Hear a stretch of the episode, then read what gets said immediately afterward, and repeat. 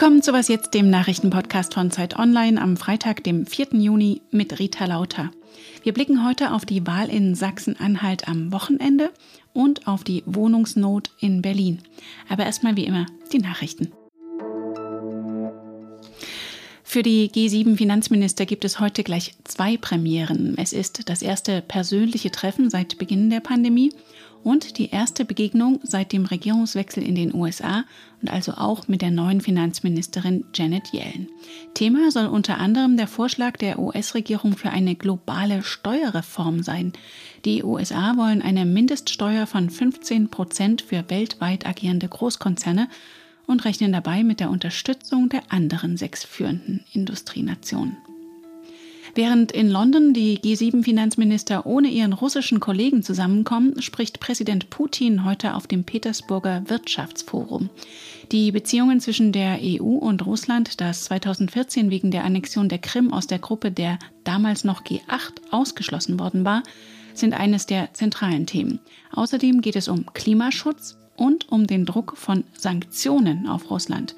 Die USA, aber auch deutsche Umweltschützer versuchen den Bau der Ostsee-Pipeline Nord Stream 2 zu blockieren. Redaktionsschluss für diesen Podcast ist 5 Uhr.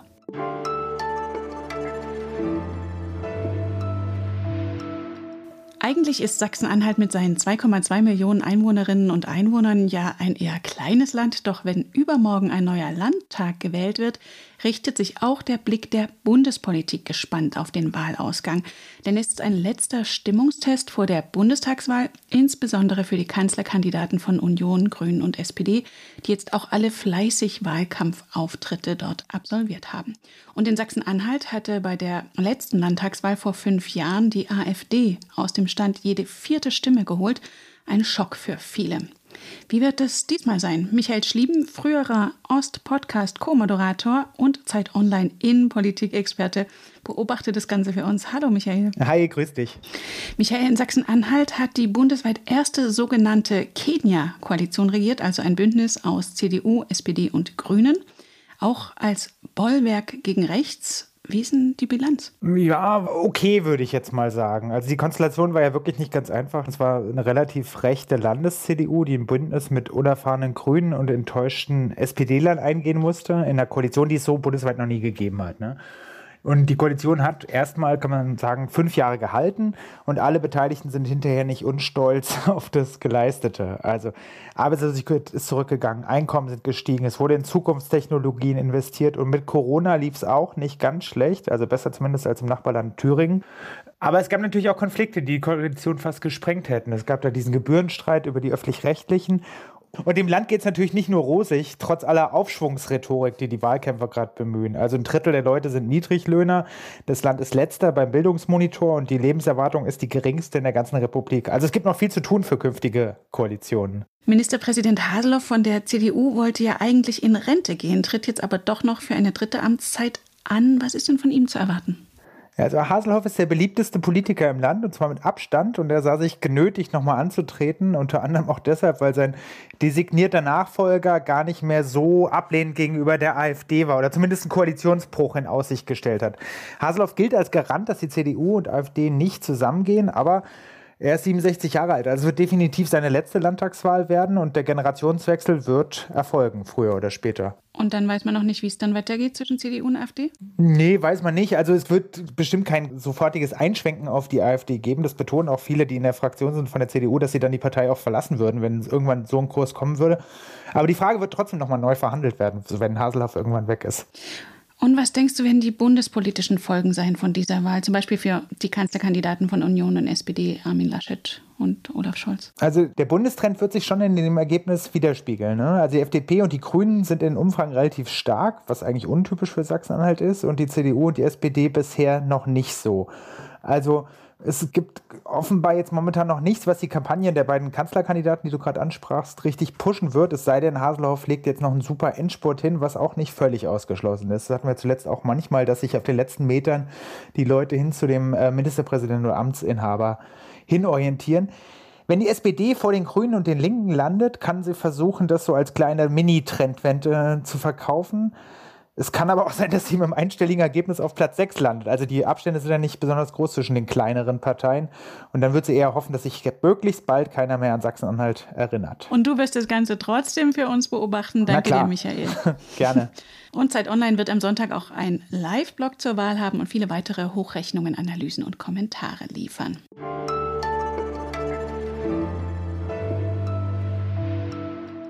Und sonst so? Wir haben ja an dieser Stelle schon ein paar Mal darüber berichtet, wie die Menschen in den USA zum Impfen motiviert werden sollen. Freibier, Donuts, College-Stipendien, Millionengewinne. Ziel der beiden Administrationen ist es ja, dass bis zum Nationalfeiertag am 4. Juli, also heute in einem Monat, 70 Prozent der Erwachsenen in den USA geimpft sind. Ob dieser Anreiz aus dem Bundesstaat West Virginia allerdings nach Joe Bidens Geschmack sein dürfte? Dort kann man jetzt für die lebensrettende Impfung ein Los bekommen für ein potenziell tödliches Geschenk. Geimpfte können lebenslange Jagdlizenzen gewinnen und Jagdgewehre.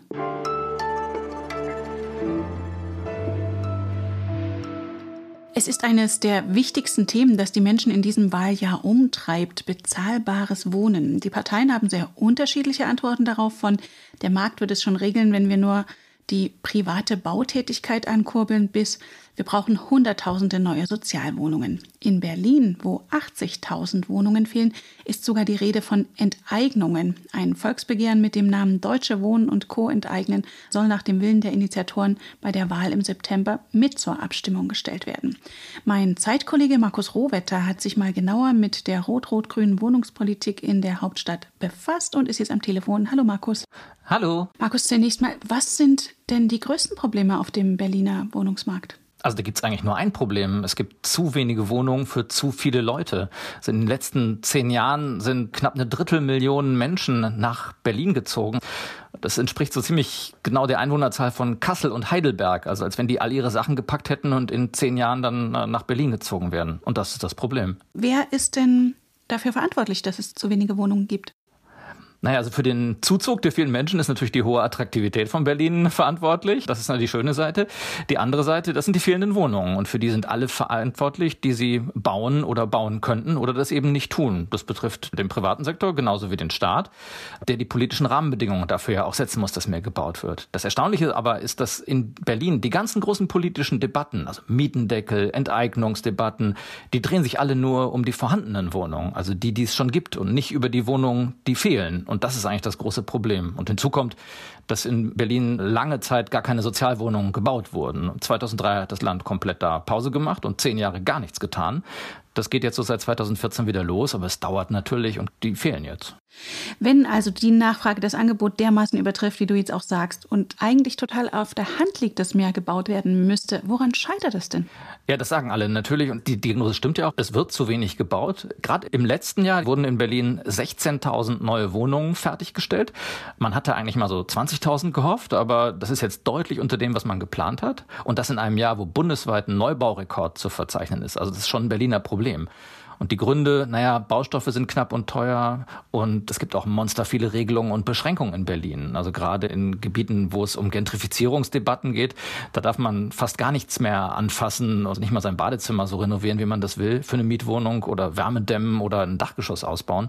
Und hinzu kommt, viele Berliner sind total widerborstig. Die fordern bezahlbaren Wohnraum, aber sobald irgendwo gebaut wird, gibt es eine Bürgerinitiative und dann ist damit auch wieder ganz schnell Schluss. Das Tempelhofer Feld war so ein Beispiel, die Elisabeth Aue in Pankow kürzlich. Und Widerstand gegen neue Bauprojekte ist inzwischen das zweitgrößte Hindernis für neuen Wohnraum in Berlin. Das gibt es, glaube ich, auch sonst nirgendwo.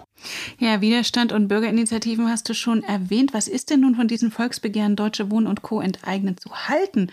Die Deutsche Wohnen hat ja gerade in bester Eintracht mit dem regierenden Bürgermeister eine Fusion mit der Vonovia angekündigt. Ja, das stimmt. Also Wohnungskonzerne, die sind in Berlin immer per se die Bösen. Und es stimmt ja auch, das ist interessant, 15 Prozent aller Berliner Mietwohnungen gehören sogenannten finanzorientierten Vermietern, also Fonds, Investoren und so weiter. Auf der Straße auch Miethaie genannt, also 15 Prozent. In Hamburg liegt die Quote nur bei drei Prozent zum Vergleich. Und deswegen stehen die halt natürlich auch im Feuer. Die beiden Konzerne würden jetzt gerne 20.000 Wohnungen an das Land Berlin abgeben. Also sozusagen freiwillige Teilenteignung, wenn man so will. Naja, natürlich gegen Geld. Aber in der Summe, und das ist ja das Problem, macht es null neue Wohnungen. Wohnungen. Dann hat der eine 20.000 weniger und der andere 20.000 mehr, aber in der Summe entsteht halt exakt null Wohnraum. Und das ist das alte Berliner Problem, dass man eher um den Bestand debattiert als um den Neubau. Und deine aufschlussreiche Recherche zur Wohnungspolitik in Berlin verlinke ich in den Show Notes. Danke dir, Markus. Gerne. Das war was jetzt für heute Morgen. Heute Nachmittag gibt es noch das Update für Sie. Ich bin Rita Lauter. Sie erreichen mich unter wasjetzt.zeit.de. Danke fürs Zuhören und schönes Wochenende.